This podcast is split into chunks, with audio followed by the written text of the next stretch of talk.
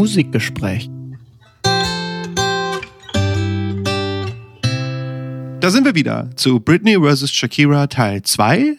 Es ist mittlerweile März geworden, die Vögel zwitschern. Da spürt man jetzt bei der Aufnahme noch nicht so wahnsinnig viel von.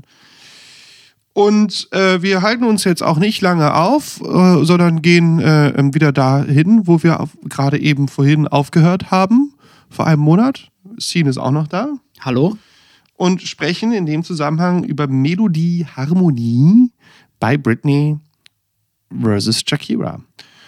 Und äh, wir haben uns gerade im Off kurz mit den Harmonien von Baby One More Time beschäftigt und haben uns gefragt, inwiefern man hier ein ästhetisches Urteil fällen darf, soll, muss. Mhm.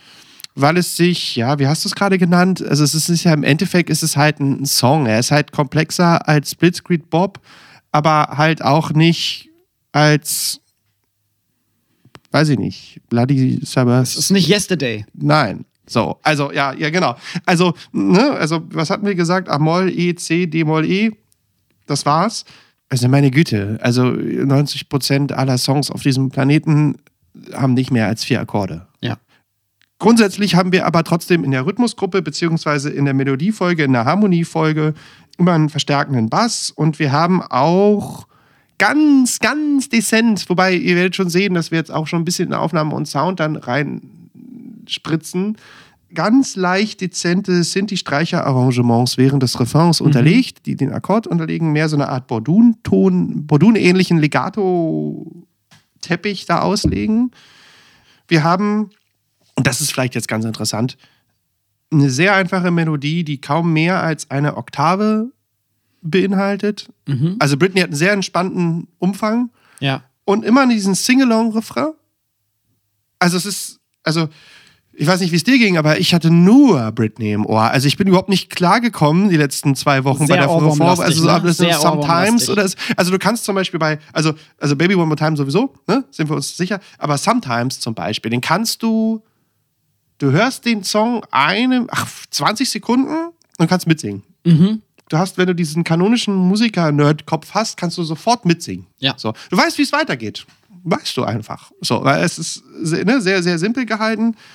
Selten Tonart wechseln, so klassische Pop-Modulation, parallele Molltonarten etc., ne, Terz-Dur-Arten, so, also so, Ja. so ganz klassische, äh, ab und zu mal so dieser, dieser berühmte Schlager- Break, das dann sozusagen äh, hinten in, in der Wiederholung des, des Choruses So eine Rückung stattfindet. eine Rückung stattfindet. Ne? Ja. So, so, wir machen jetzt einfach mal dü, dü, dü, dü, und dann spielen wir da sozusagen einfach das normal. Also so, so ein ganz klassisches äh, Pop. Genau, kommt der Refrain nochmal einen Halbton, Ganzton höher. Genau, ja, genau. Also so ein klassisches, wie gesagt, klassische Popmodulation habe ich das jetzt genannt. Ja. Nichts, was einen jetzt vom Hocker haut. Ganz kurz, dann muss ich den Gesang noch mitnehmen, sonst macht es keinen Sinn, Mhm. weil ich ja schon von Melodie gesprochen habe. Ja, bitte. Britney ist sehr mittellagig, Ja. sehr simpel, Mhm. ein Hauch, Hauch. Hast du verstanden? Ein Hauch, Hauch. Ein Hauch, Hauch, ja.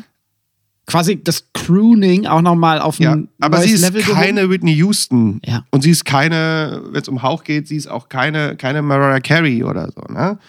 Ab Album 3 wird es komplexer. Also ab Album 3 haben wir Sprechpassagen und ab, ab, ab 2008 ist es reduziert auf kaum mehr als drei Töne. So, also Ja. es ist dann wirklich, also wie gesagt, da hat man dann plötzlich einen ganz anderen, wie hast du es genannt, Eurodance, so, da hat man plötzlich einen ganz anderen Kontext. So. Ja. Äh, aber ich glaube, was Britney ausmacht, ist sie ja, weil ich ja davon gesprochen habe, dass sie halt kaum mehr als eine Oktave singt. Und das passt ja dann auch zu Image und Herkunft und so, ist halt wirklich so dieses Südstaaten-Mädchen. Es ist ein einfaches Mädchen mit einer schönen Gesangsstimme. Ja. Auch eine sehr prägnante Stimme. Eine sehr prägnante Stimme, aber, aber insgesamt jetzt auch da äh, an Virtuosität überschaubar. Ja. So, also auch, auch hier, aber na, das war bei Frank Sinatra nicht viel anders. Die würde und Britney unter der Dusche äh, würde das genauso trällern wie, also, ne, also in, in der, also die, die Brillanz des Gesangs liegt in der Einfachheit. Würde ich dir zustimmen. Soll ich mit Shakira Ja. weitermachen? Ja. Da ist es teilweise auch wieder ähnlich. Mhm. Also ist schon interessant, wenn man die nebeneinander stellt. Wo sie, wenn man jetzt das anmacht, beides, denkt man sich so, ist ja komplett anders. Also ein komplett anderer Sound, ein komplett anderes Setting Ja. in vieler Hinsicht. So. Aber sehr ähnlich, ja. Wenn wir uns die Harmonien anschauen, dann ist das auch in der Regel orientiert an klassischen Harmoniemodellen der Popmusik, oftmals bestehend aus irgendwie vier Akkorden. Wir haben teilweise diese ganz klassischen vier Chord Loops, wie sie in vielfach in Popmusik zu finden ist. Klassisches Beispiel dafür wäre Waka Waka, besch- was die ganze Zeit eigentlich ein Loop ist aus den Akkorden D Tonika, A-Dur Dominante, H-Moll Tonika Parallele und G-Dur Subdominante. Und das wird immer geloopt. das haben wir in, bei, bei Britney auch ganz häufig. Ne? Aber es ist ja auch, wie gesagt, das ist jetzt ja auch, die Gen- genau, jetzt so eine- beide das Rad nicht neu. Genau, ist so eine Pop-Formel. Und was wir bei Shakira aber häufiger finden, sind eigentlich Variationen, die von diesem klassischen Pop-Schema, Vier-Chord-Songs, die ja in Dur gehalten sind, abweicht. Also Shakira ist tendenziell eher eine, die Songs in Moll schreibt. Whenever, Wherever beispielsweise in Cis-Moll gehalten, Underneath Your Clothes in Moll gehalten, Hips Don't Lie in Moll gehalten, She-Wolf in Moll gehalten, Can't Remember to Forget You in Moll gehalten. Oftmals gibt es dann schon die klassische Umspielung, äh, die klassischen Kadenzen, also irgendwie Tonika, Subdominante, Parallele, Dominante oder so. Das wird aber oftmals auch variiert und aufgebrochen. Also es ist nicht so, dass es hier ganz stark ins Formelhafte fällt. Und bei mehreren Liedern ist es dann so, dass sie für den Refrain in die parallele Dur-Tonart geht. Also beispielsweise bei Whenever, Wherever äh, haben wir die Strophen in Moll und dann den Refrain in der parallelen Dur-Tonart. Gleiches auch bei Underneath Your Clothes beispielsweise. Wobei Underneath the Clothes ist ja zum Beispiel auch ein ganz klassischer Popsong, wenn man Genau. das jetzt mal so framen darf. Also da ist, äh, wenn man das hört, so, da würde man sich denken, so, okay, wurde 150.000 Mal geschrieben im, auf, auf der Welt. Genau. So, und ja. funktioniert halt trotzdem. Ja, na ne? klar. Wir, wir haben, habe ich ja vorhin gesagt, wir haben diesen klassischen Aufbau, ne? Ja. Strophe, Refrain, Strophe. Refrain, Bridge. Refrain. Das finden wir bei Shakira ganz, ganz häufig, dass das quasi diese klassischen Strukturen sind. Bezüglich des Gesangs würde ich sagen, da haben wir fast den größten Unterschied zu Britney Ja. Spears. Zum einen, was den Klang des Gesangs Ja. angeht. Britney Spears bei ihrer Stimme soundmäßig eher, ich sag mal, richte, ich beschreibe es mal als Barbie-Sound oder kleiner Mädchen-Sound. Mhm. Ja, Das- absolut. Das klingt immer so ein bisschen quieksig, Ja, bisschen, absolut. bisschen gluckend. Und bei Shakira haben wir eigentlich das Gegenteil, wobei sie teilweise auch damit dann bewusst bricht. Aber das, was für mich Shakiras Stimme und da eben auch die Prägnanz ihrer Stimme ausmacht, ist so ein sehr stark kehliger, Ja. sehr weit hinten gesungener Gesang und dadurch für eine Frauenstimme eine relativ mitten- und basslastige Stimme. Absolut. Wobei sie dann auch natürlich immer wieder damit bricht und bewusst als artikulatorischen Kontrast auch so kleine Gluckser, Kiekser und so weiter mit reinbringt und auch mal ins Nasale verfällt. Sie hat ja eine gewisse Virtuosität auch. Also sie arbeitet ja wirklich mit Stilmitteln, mit, mit kleinen. Äh, Genau, was die Artikulation angeht, Ja. ganz viel. Gleichzeitig ähnlich wie bei Britney Spears ist der Tonumfang auch jetzt begrenzt und wir haben nicht, wie wir das bei irgendwie den klassischen Diven der 80er haben, ich nenne es mal Whitney Houston, Ja. wir haben nicht das lange Aushalten von Tönen, Melismen und so weiter. Gar nicht. Das fällt bei Shakira weg. Also es sind in der Regel sehr rhythmische Melodien, die sie singt, Ja. kurz gehaltene Töne. Und anders als bei Britney, die ja schon diese klassische Wellenform der Melodie hat, wir haben aufsteigende Linien, absteigende Linien, finden wir bei Shakira oftmals eher rhythmisch komplexen, rhythmisch organisierte Gesangsteile, die jetzt nicht nach klassischen Wellenbewegungen im Sinne von wir beginnen bei einem tiefen Ton, gehen nach oben und gehen dann wieder nach unten folgen, sondern die, ich sag mal, ein bisschen, bisschen stärker dann um Einzeltöne herum organisiert sind und so ein bisschen diffuser funktionieren. Hat sie auch Raps? Britney hat ja dann wirklich hinten raus, ähm, fängt ja dann auch wirklich mehr an mit Sprechgesang und zu rappen, so ab Album 3. Bei Shakira ist es auch so, ab Ende der 2000er Jahre kommen Rap-Passagen mit dazu. Vorher nicht, mhm. aber ab Ende der 2000er Jahre Rap-Passagen. Was mir auch noch bei den Melodien aufgefallen ist bei ihr, ist, dass es oft eine Organisation der Töne entlang der Pentatonik gibt. Mhm. So Waka Waka wäre so ein ganz klassisches Beispiel, wo der Refrain aus einer Pentatonik-Skala heraus entwickelt ist. Bei anderen Liedern bricht sie aus dieser Pentatonik ja oftmals auch raus, aber das pentatonische Grundkonstrukt ist oftmals da und vielleicht hängt das auch mit ihrem Pop-Rock-Hintergrund zu tun, wo die Pentatonik auch als Gitarrenskala ja sehr weit verbreitet ja, Shakira ist. spielt ja auch, also hat ja immer diesen Global Sound und immer diesen World Music Touch. Also, ne, also ich meine, Laundry Service beginnt ja mit, mit, mit diesem Tango, ja. äh, wo sie ja diesen klassischen Moll-Tetrachord aus dem Flamenco ja. zitiert, ja. Ähm, der ja in der Latin Latino-Musik ja äh, extrem verbreitet ist. Ja.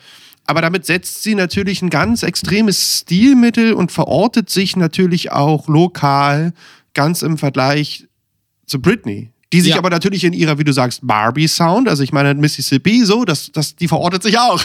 ne? Also, aber wir haben natürlich jetzt im Vergleich zu, nebenbei bemerkt, auch wenn wir da mal kurz Christina Aguilera mit ins Spiel nehmen, die wiederum sich ja wiederum an den Diven orientiert. Ne? Also genau. einen ganz anderen genau. Sound dann wiederum, einen viel anderen Turmumfang und hat genau. auch lange Melodik und Melismatik. Ja. Haben wir hier bei Shakira und Britney trotz ihrer sehr unterschiedlichen Art und Weise eher Anleihen an, an eine Simplifizierung auch. Ja. Also eher sozusagen im Sinne von Sing-Along, also im Sinne von Everyday Life. Ja. So, jeder Definitiv. kann es singen.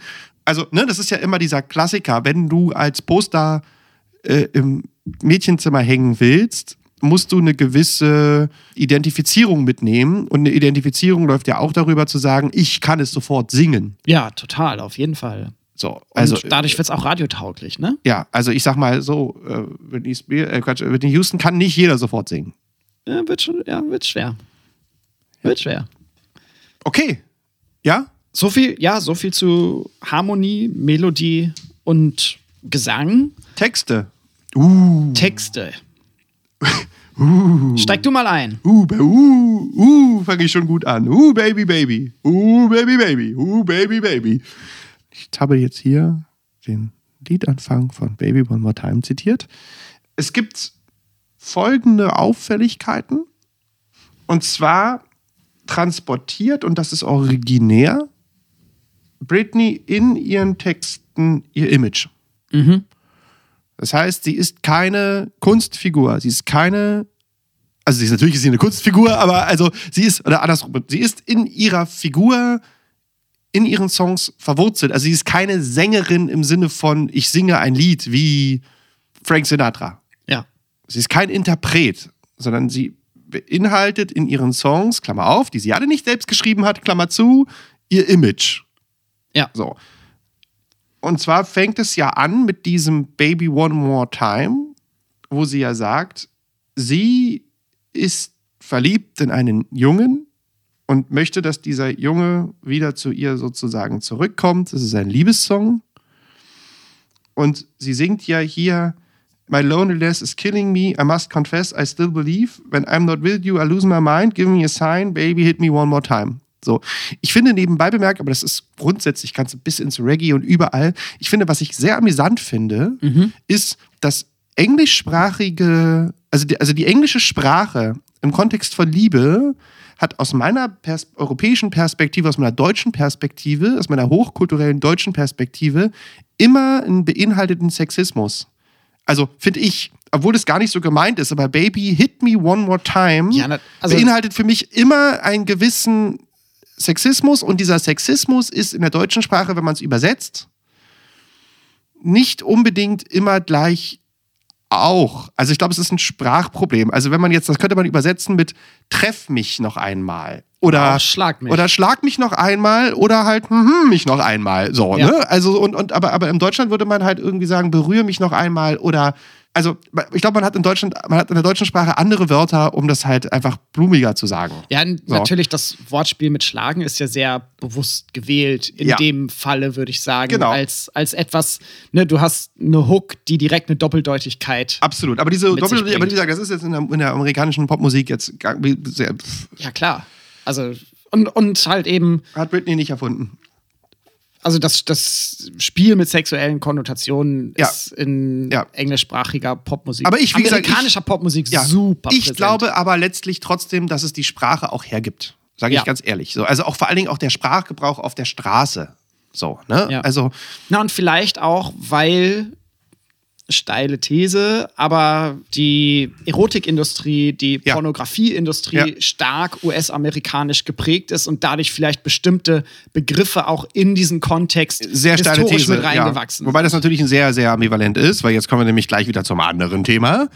Sie ja sozusagen mit dem Hit Me One More Time und dieser Unschuld, die sie halt hier besingt, also diese Unschuld, die besingt sie halt so dermaßen in dem Song Sometimes, wo sie ja wirklich sagt, But all I really want is to hold you tight, treat you right, ne? Sind wir wieder treat, mhm. das würde ich auch, finde ich, hat auch eine sexuelle Konstellation zu sagen. Behandle mich richtig. Ja, treat you right, be with you day and night, baby, all I need is time. Also wo sie halt sozusagen ja ihre Unschuld, und dann kommen wir dann später nochmal zu Image zu, de facto direkt besingt. Ja. Im Sinne von, ich bin verliebt, aber bitte gib mir noch Zeit.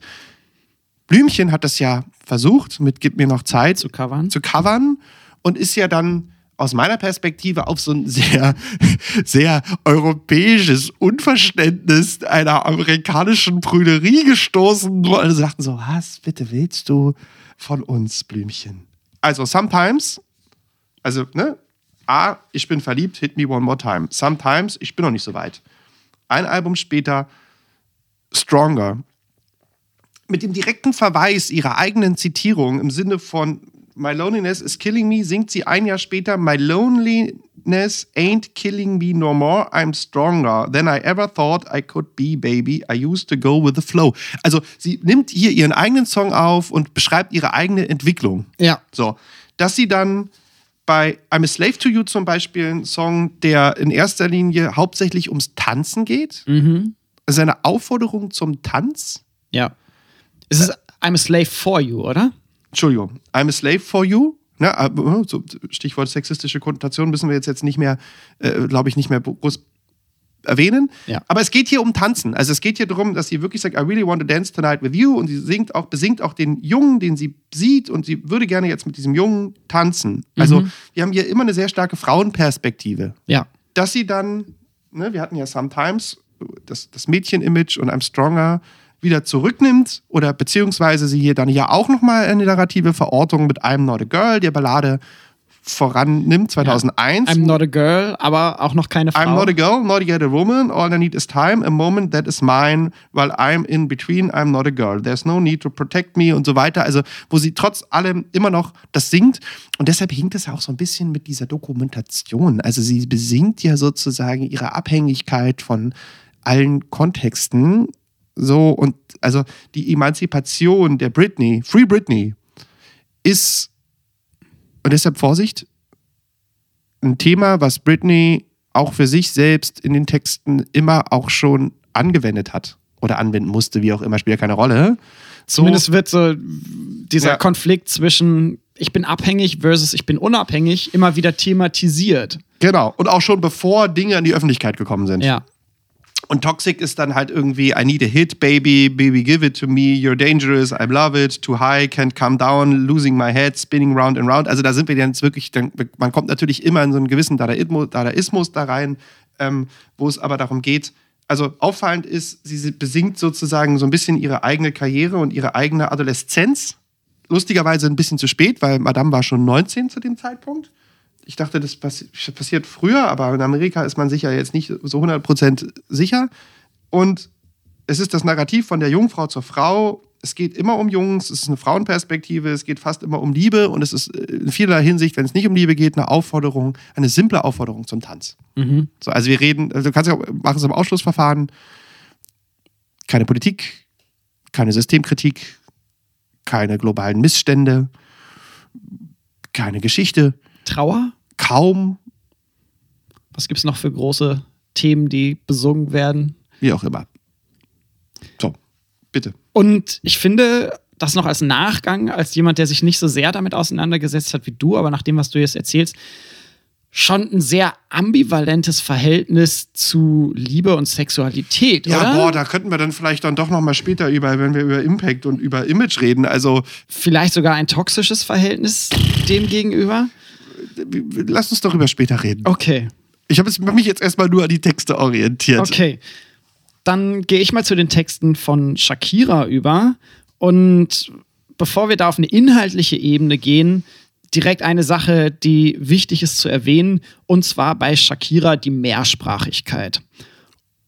Und Songwriting solltest du vielleicht dann in dem Kontext erwähnen. Das auch noch. ja. Bei Britney Spears in der Regel äh, die Songs und die Texte werden für sie geschrieben von Produzenten, Teams, Songwriter-Teams, eigentlich immer auch Männer, die, die Ja, also, also, also Britney, sie also es gibt, also Britney hat, also als es dann sozusagen komplett in den Beat überging, wenn ich das noch kurz erwähnen Ja. darf, oder zu, komplett zur Tanz, Tanzmusik geworden ist, hat man teilweise die Credits nicht mehr erwähnt. Ne? Also es wurde dann sozusagen, ähm, das, wie, wie sagt, wie hieß es, äh, Produzentenmusik. Ja. Äh, in den ersten Alben hat man die noch aufgeführt.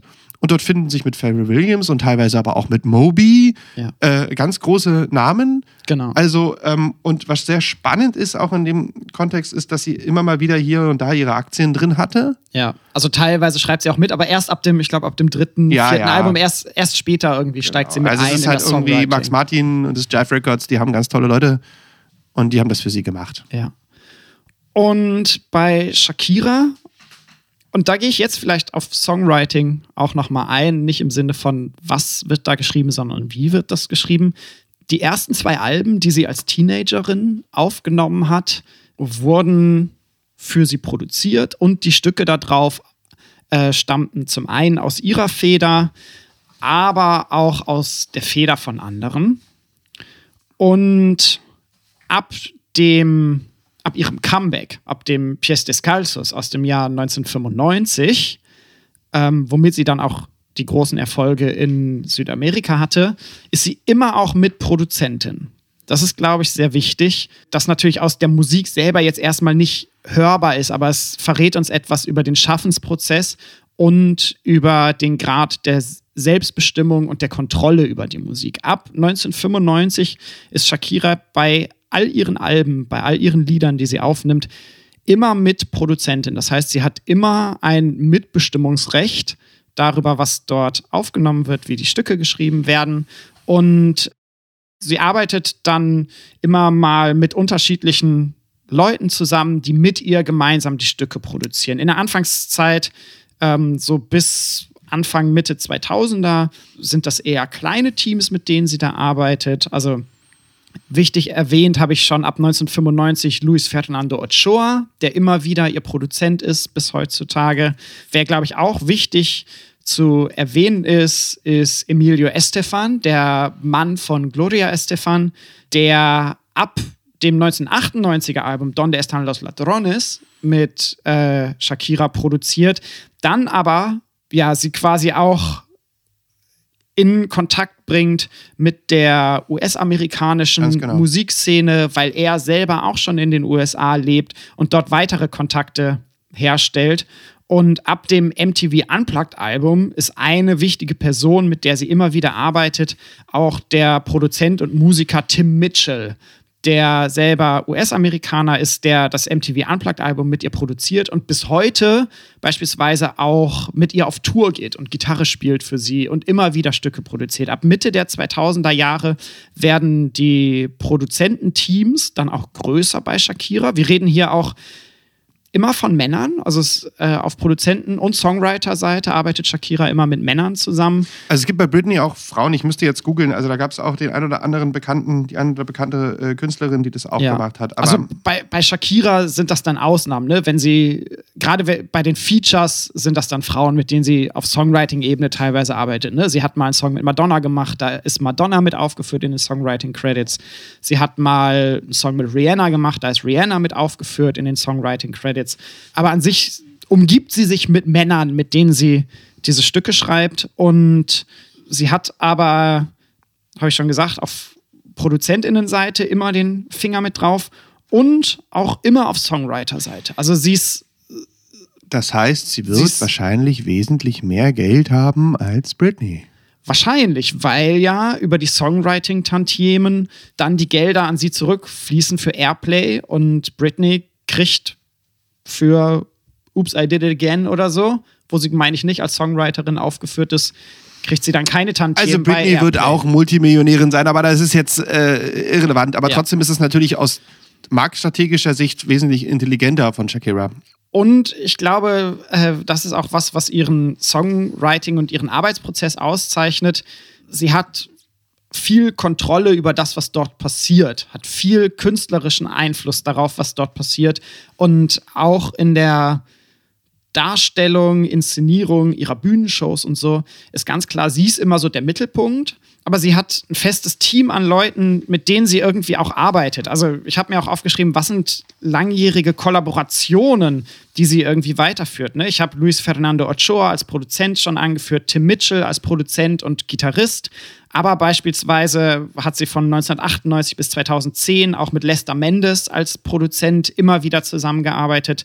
Beispielsweise Keyboarder für sie ist Albert Menendez seit 1999, seit dem MTV Unplugged-Konzert, immer wieder auch mit ihr auf Tour. Brandon Buckley am Schlagzeug seit 1995, also seit dem Pièce Descalzos-Album, fester Schlagzeuger für sie mit wenigen Ausnahmen.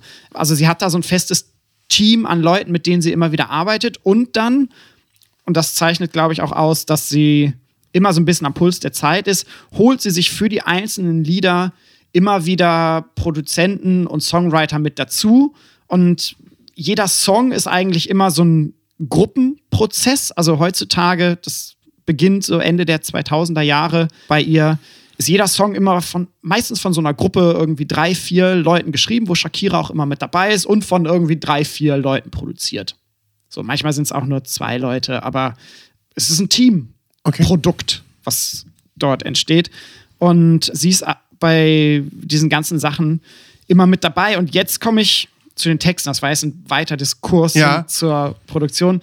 Bezüglich der Texte habe ich eingangs gesagt, Mehrsprachigkeit ist wichtig bei Shakira. Das liegt daran, dass sie aus Kolumbien kommt und mit Spanisch aufgewachsen ist und anfangs ihre Lieder in spanischer Sprache schreibt. Ab dem Laundry Service Album 2001 dann bewusst versucht, mit englischer Sprache auf den amerikanischen Markt vorzudringen. Wobei, so wie ich sie verstanden habe, lässt sie sich die übersetzen, ne? Also sie hat ja irgendwie mal gesagt, nee, sie spricht nee, immer noch, sie, sie schreibt die in Spanisch und lässt sie sich dann so, also sie denkt Spanisch, glaube ich, aber gut. Nee, sie hat wohl dann um das Jahr 2000 herum zum einen nochmal Englisch gelernt, mit Wörterbüchern gearbeitet okay. und schon auch die englischen Texte vielfach okay. selbst geschrieben. Aber da das ja sowieso so ein Gruppenprozesse, habe ich ja angesprochen, ja. gibt es da natürlich auch viel Hilfestellungen.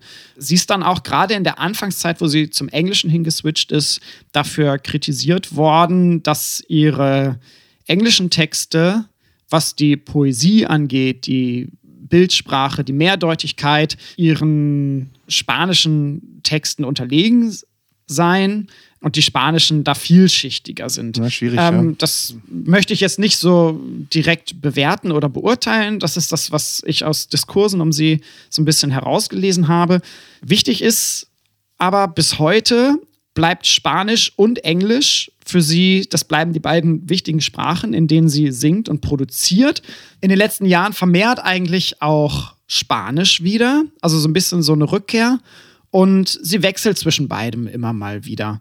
Was auch wichtig ist, zusätzlich noch, finden sich immer mal einzelne Passagen in anderen Sprachen. Das kann mal irgendwie nur eine kleine Hook sein, das können Einzelwörter sein, aber sie bringt auch in ihren Liedern, ich habe es mal so zusammengesammelt, Portugiesisch, Französisch, Arabisch, Hebräisch und Deutsch als Sprachen unter.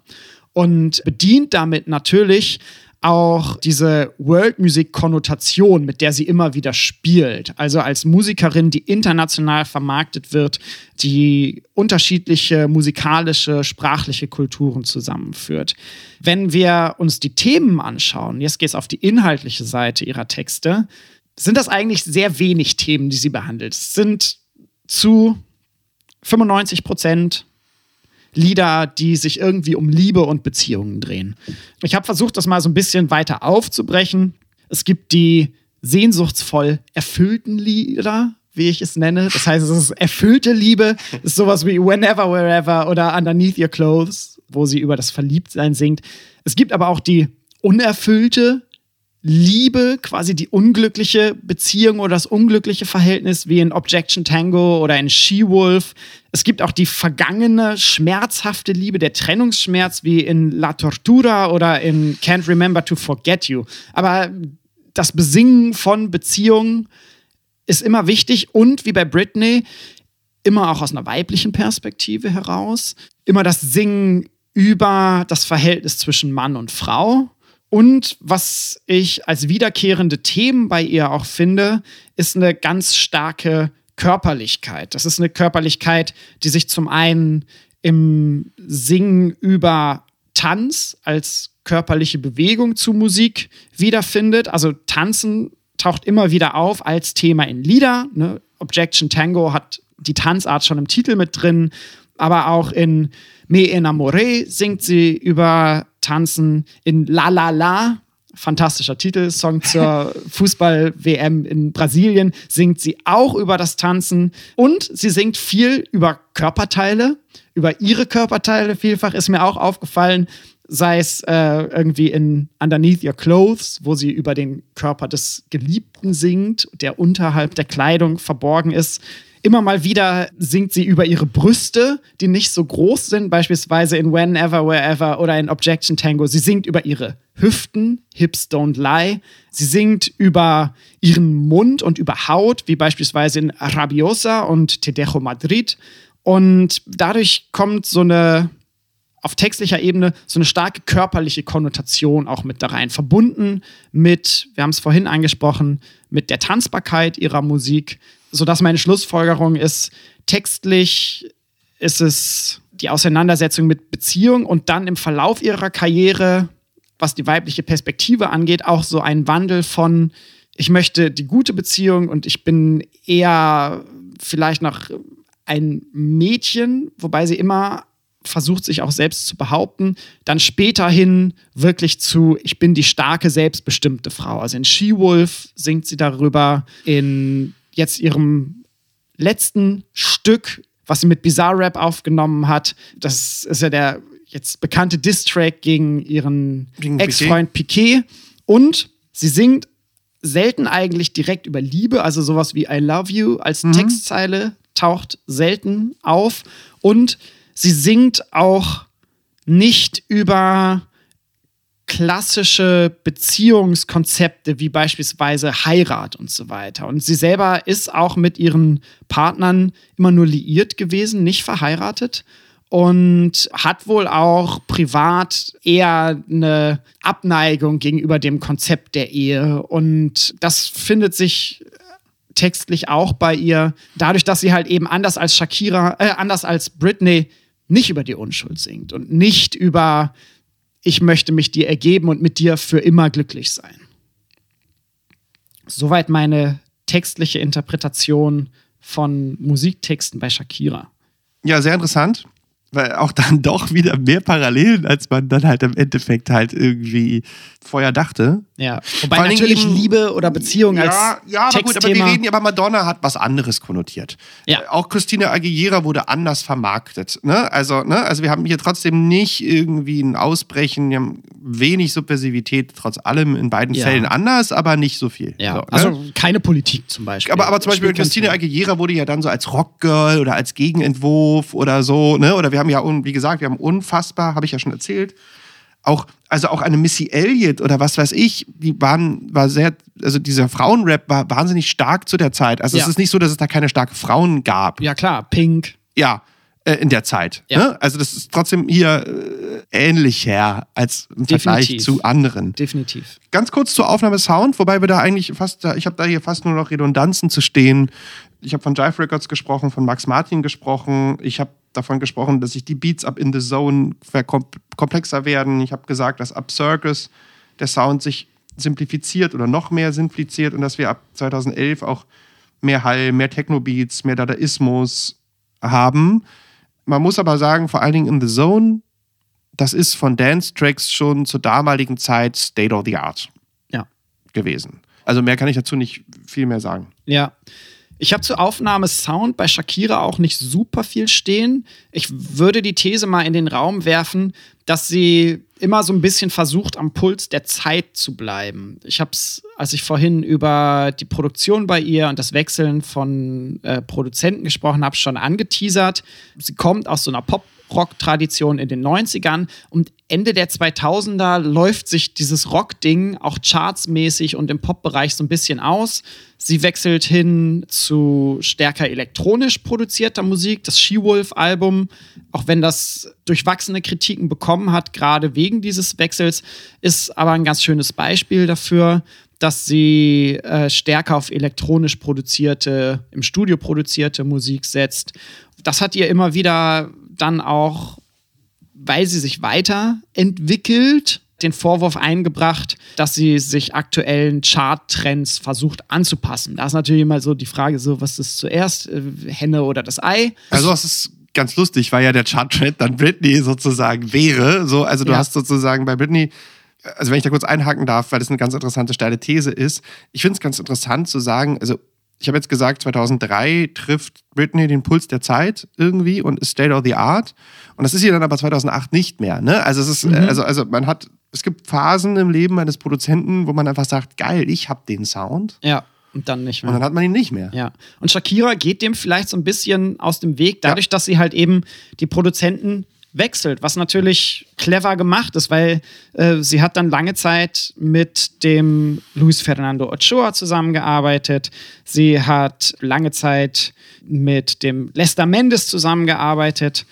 Sie hat dann aber unter anderem beispielsweise auch bei dem äh, Fijación Oral Album, was dann quasi mit ähnlicher englischer Tracklist als Oral Fixation auf Englisch rauskommt, äh, angefangen mit unterschiedlichsten Leuten zusammenzuarbeiten. Ne? Also beispielsweise Rick Rubin hat mit ihr produziert, das äh, Fijación Oral Album.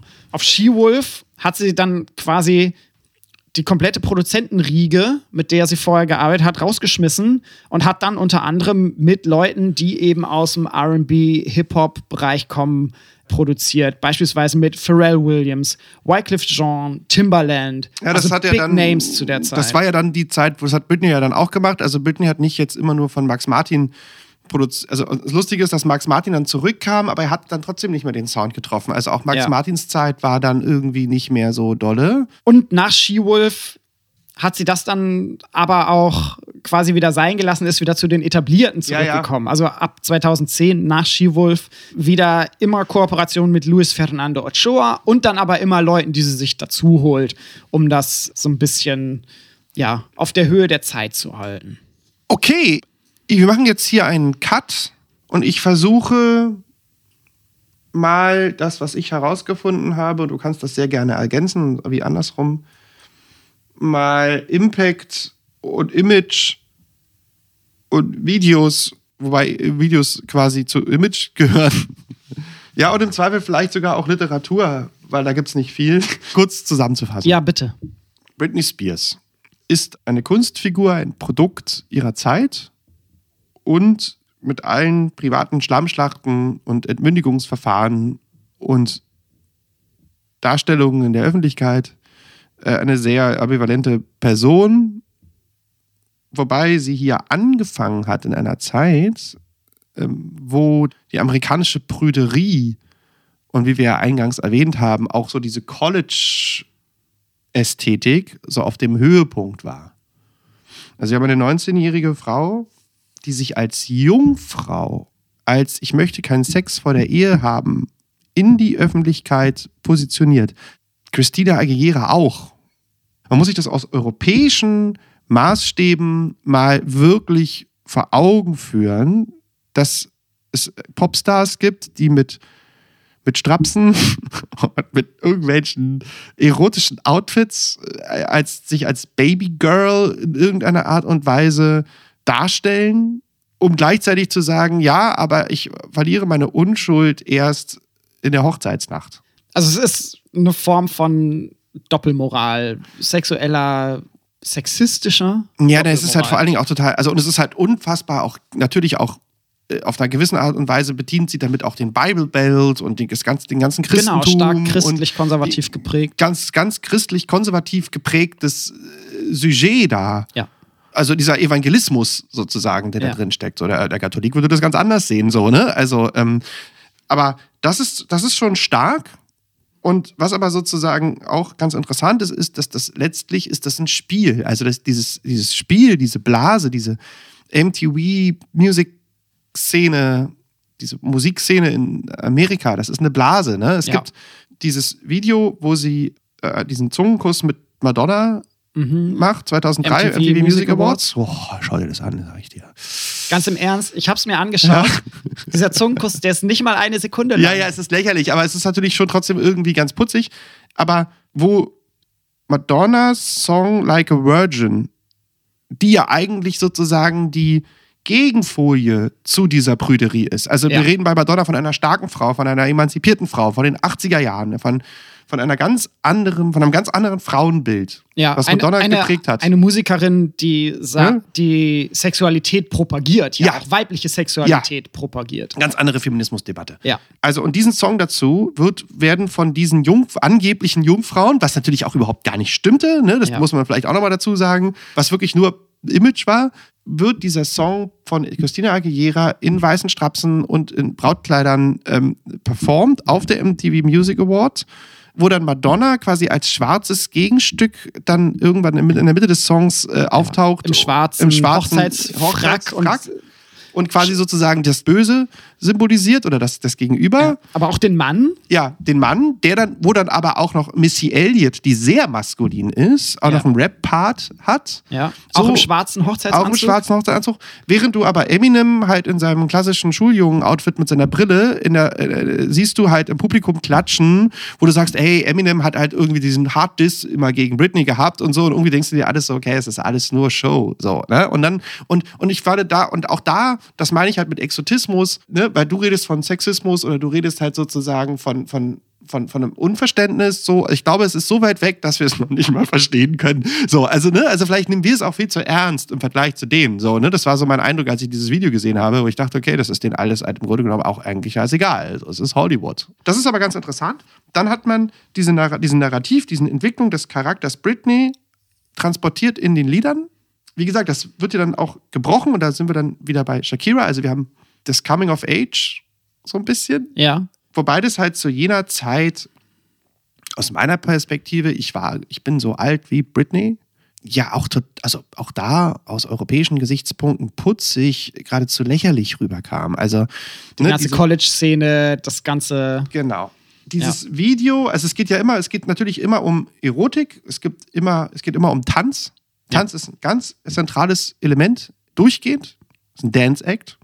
Und dieses Video One Baby One More Time ist ja zum Beispiel, wann ist man, ich helfe mir auf die Sprünge, wann ist man College Girl mit 15, 16, 17 oder was ist denn die Highschool, meine ich? Highschool ist das ja, so ein Highschool-GG. Highschool ist quasi, das, Ne? weiß nicht, ab der 10. Klasse oder so. Ja, wie auch immer, auf jeden also es Fall ist ist quasi sie- im das Grunde genommen- Pendant zu unserer Oberstufe, Ja. wenn man so möchte. Und sie ist viel zu alt, Ja. sage ich jetzt mal, und sie ist halt runtergeschminkt auf 16, 16. so. Ähm, und, und das war halt sozusagen, wenn man gleich alt war, war das ein Stück weit natürlich auch irgendwie entlarvend. Es hat immer eine gewisse Erotik. Das sind auch sexistische, ja fast schon pornografische Sujets, die da bedient werden. Männerfantasien. Und, und da müsste man doch vielleicht nochmal Madonna mit ins Spiel bringen. Sie geht die Sache immer trotz allem von sich aus an. Madonna. Nein, also auch, auch Britney. Britney in den Videos. Und hat auch immer eine gewisse Portion Humor. Also wenn du zum Beispiel dieses Video I'm a Slave for You oder Toxic, ne, wo sie da in ihrem Lack- und Lederoutfit, Tanzt. äh, nee, nee, wo sie bei Toxic ist sie doch, äh, ist sie, ist sie doch eine, eine, eine Flugbegleiterin Ah. äh, in diesem Lack- und Lederoutfit und holt sich da sozusagen diesen sehr, sehr korpulenten, schüchternen Mann Auf die Flugzeugtoilette. auf die Flugzeugtoilette. So, also es ist sozusagen, und dann nimmt sie die Maske ab und in Wirklichkeit ist es sozusagen total der Schönling. So, Ja. ne? Also es hat eine, immer eine gewisse, einen gewissen Humor-Touch da halt auch auch drin. Das ne? stimmt. Das Ne? vermisse ich sowieso heutzutage in Musikvideos. Anfang der 2000er wurde auch in solchen Big-Budget-Musikvideos, da, da war immer so ein bisschen Anarchie und Humor mit drin. Bei Nee, Shakira ist, auch. Ja, das ist bei Toxic, also es ist lustig. Ja. Ne? Und es ist auch vor allen Dingen so, also ich habe halt irgendwie, also man natürlich so Sometimes, da ist sie halt irgendwie in ihrem weißen Outfit und tanzt da und gibt sich halt wirklich so als, als ganz, ganz, ganz schüchternes, devotes Mädchen mit sehr wenig Erotik, by the way. Also wie gesagt, diese Mischung zwischen Erotik und auch Humor, äh, auch bei Baby One More Time, ähm, ist ein tolles Video. Das ist halt sozusagen Britney, excluding private Schlammschlacht, Entmündigung, Haare ab, Kinderrechtssorge, Drogenprobleme und, und, und, und. So, das ist auch Britney, aber das gehört meines Erachtens jetzt hier nicht äh, hin. Das gehört nicht zur Persona, zur Figur, hast du es genannt, glaube ich, Britney Spears. Ganz kurz, Wobei das damit reinspielt, Ja, aber klar. ist vielleicht auch nicht Aufgabe von uns als Musikwissenschaftlern, sowas zu behandeln. vor allen Dingen nicht, wenn wir das Schlag, wenn wir, wenn wir das Blitzlicht auf 2003 legen. So. Ja. Also wenn man so, und wenn auf man die so, Musik. Genau, also diese Feminismusdebatte und diese Free Britney-Debatte, also das sind, das sind auch, also da, da maße ich mir auch einfach kein Urteil, also da kann ich, kann ich nichts zu sagen einfach. Da möchte ich mich auch jetzt nicht in irgendwelche Fahrwasser begeben, weil ich finde es ich find's komplex. Ich Ja. finde es schwierig und ich finde es vielleicht sogar auch ein Tick weit, wenn ich es kritisch betrachte, hier und da ein bisschen zu trivialisiert. So. Also das, da stecke ich einfach zu wenig drin. Aber ist, glaube ich, nicht Aufgabe von uns als Ja. wissenschaftlichen Podcast, Ganz genau. das zum jetzigen Zeitpunkt zu diskutieren. Also das kann man vielleicht in ein paar Jahren in der Rückschau Richtig. als Diskursanalyse machen. ich bin, ich bin grundsätzlich ein bisschen in Britney verliebt, weil ich mit Britney aufgewachsen bin und ich finde Britney ganz, ganz, ganz, äh, ähm, ja, ich, mehr kann ich dazu nicht sagen. Ähm, und habe mich für Britney gefreut, als ich in meiner Gala-App das gelesen habe. Und das war's. Das ist mein Kommentar dazu. Literatur, ganz kurz, gibt's nicht, Ausrufezeichen. Also Ähm, wissenschaftliche Wissenschaftliche Literatur. Literatur, gibt's nicht. Äh, Du, wir haben uns, du hast mir drei, vier Sachen geschickt, die alle mehr oder weniger überschaubar sind. Ne? Ja. Einziger interessanter Aspekt war, es gibt einen wissenschaftlichen Artikel, wobei da geht es tendenziell eher um ihren Social Media Auftritt. Mhm. Und da wird sie so ein bisschen als Vorreiterin dieses Twitter, Instagram, Facebook, Social Media Kampagnen Ding herangezogen. Wobei ich das auch nicht glaube. Aber auch da, das hatten wir am Anfang der Sendung gesprochen, ist natürlich ein Paradigmenwechsel in der Art und Weise der Marketingstrategie. Ja. Und, und, und, und Britney hat das entsprechend sofort genutzt, als es da war. Das war mein Ausgangsstatement. Schön. Anders als Shakira, die erst spät bei Instagram war, verhältnismäßig. Ja, wenn wir übers Image bei Shakira sprechen, über ihren Erfolg, über den Impact, das, was du quasi gerade für Britney Spears gemacht hast, gestaltet sich das, glaube ich, schon sehr anders. Vielleicht hier mit die größten Unterschiede. Wir haben viele Gemeinsamkeiten auch festgestellt.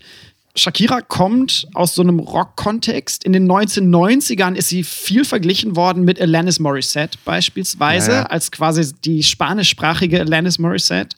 Was bei ihr, und damit kann ich wissenschaftliche Literatur zu ihr auch fast abhaken, was wissenschaftlich oft dann behandelt wird im Hinblick auf Shakira, ist eben diese Multikulturalität, Imagewandel, Spanisch versus Englisch, dunkelhaarig versus blond und ich sag mal globaler Popmarkt mit Weltmusikelementen. Das sind Sachen, die in wissenschaftlichen Artikeln zu finden sind, aber es ist nicht so, dass es große einschlägige Literatur zu Shakira gäbe es. Das sind vereinzelte Artikel oder mal Buchkapitel. Es gibt eine deutsche Musikforscherin, Christina Richter-Ibanez, die viel zu Shakira gearbeitet hat. Also musikalisch habe ich zu Britney nichts gefunden. Es gibt natürlich diese Meta-Analysen. Wir haben ja dieses Buch, wie funktioniert ein Popsong? Wie heißt es? Äh, wo steht's? Warum Hits Hits werden. Warum Hits Hits werden? So, da gibt es ein paar Britney-Beispiele. Ja. Es ist nicht so, dass es die großen Monographien zu Nein. Britney Spears oder zu Shakira Nein. gibt. Du hast vorhin den Tanz angesprochen. Bei Shakira ist es so, dass sie aus so einer Rock-Tradition kommend lange Zeit eigentlich gar nicht tanzt. Also in den 1990er Jahren in ihren Musikvideos, bei ihren Live-Shows spielt Tanz keine große Rolle. Erstes Musikvideo, auf dem sie dann den Raksharki, den Bauchtanz, äh, vollführt, ist das Ojos Así. Und äh, Ojos Así ist der Song, wo auch arabische Musikinstrumente und auch Textpassagen in arabischer Sprache vorkommen. Das heißt, hier war das direkt so eine Verknüpfung. Wir haben diese Form von Musik und die Sprache und den Tanz dazu. Vorher spielte Tanz bei ihr keine große Rolle. Das verändert sich dann mit dem Vordringen auf den internationalen Markt, auf den englischsprachigen Markt. Bei Laundry Service, wenn ihr euch das Video anschaut zu Whenever, Wherever beispielsweise, da tanzt sie. Und was tanzt sie? Sie tanzt den Raksharki. Und äh, für mich als jemand, der in der Zeit aufgewachsen ist, war das auch der Tanz, den ich mit Shakira in Verbindung gebracht habe. Ich erinnere mich noch an ihren Auftritt bei Wetten das, ich glaube, muss Anfang 2002 gewesen sein, wo sie Whenever, Wherever gesungen hat. Und der Song hat ja nun überhaupt nichts mit arabischer Musik zu tun. Ja. Gar nicht. Und sie vollführt dazu aber halt eben auch diese sehr stark erotisierte Version des Raksharki vor, den ich jetzt mal einfach als Shakira-Bauchtanz oder Shakira-Hüftschwung benennen möchte. Und äh, die ZDF- Regie damals, die ja auch eher prüde eingestellt ist, war, glaube ich, so ein bisschen überfordert mit dieser starken Körperlichkeit, dem bauchfreien, dem Schwingen der Hüften. Ja, das ist eine Zeit, wo sowas in Musikvideos noch nicht so präsent war. Twerking war noch überhaupt gar kein Ding. Die an der Stelle, wo das Panflöten-Solo kommt und äh, Shakira tanzt, schneidet die Regie natürlich zum Panflötenspieler oder zum Gitarristen oder zum Bassisten. Und der Hüftschwung, der ist schon auch mit drauf, aber sehr wenig. Und, Ganz kurz mal, ja das sollte man, ich möchte hier nochmal ganz kurz ein Ausrufezeichen setzen, ja.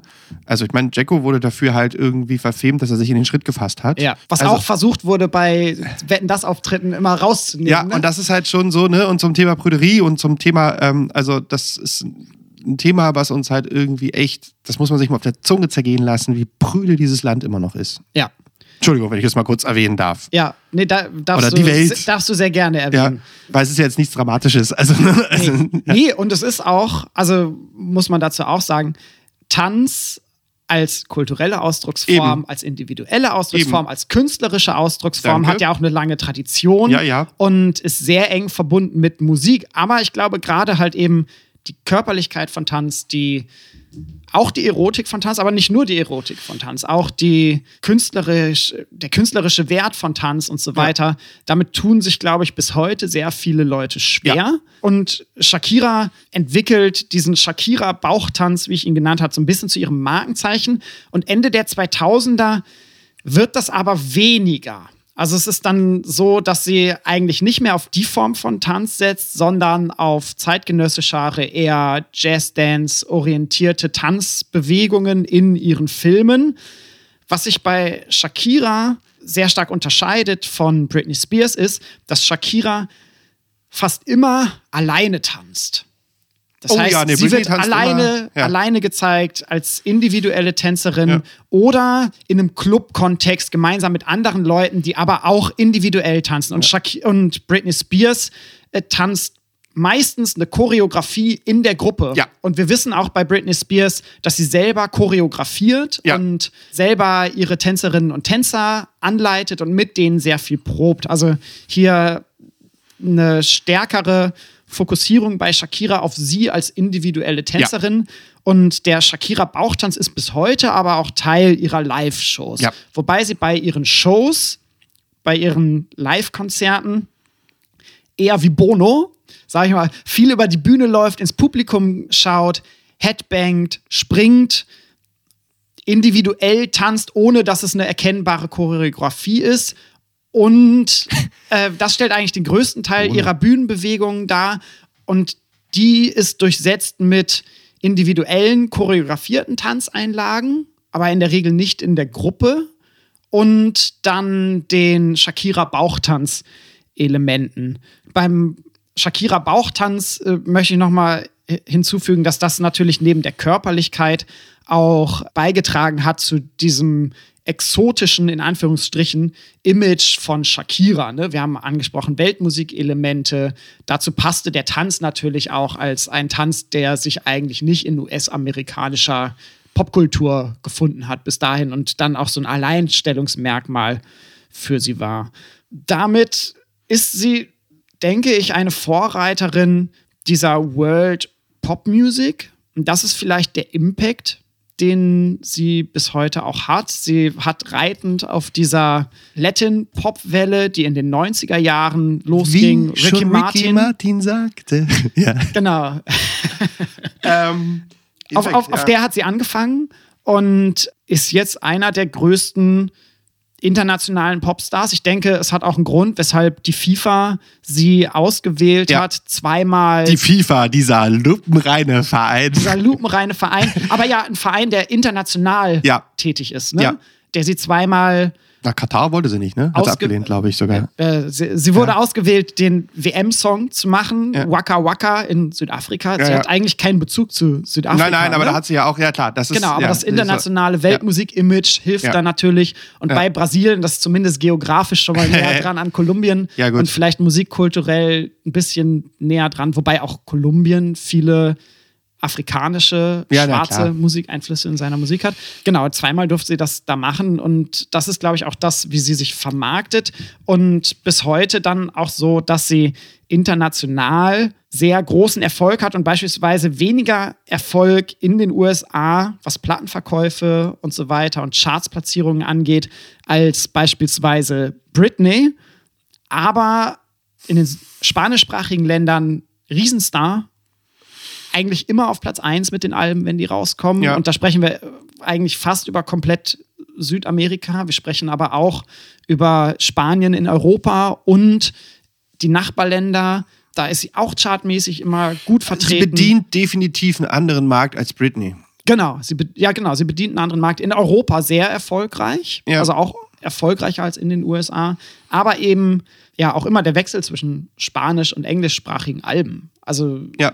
Mit wie ich das beobachte, eigentlich nach dem Erfolg in den USA dann stärker wieder auch eine Hinwendung zu spanischsprachigen Sachen. Zwei Dinge.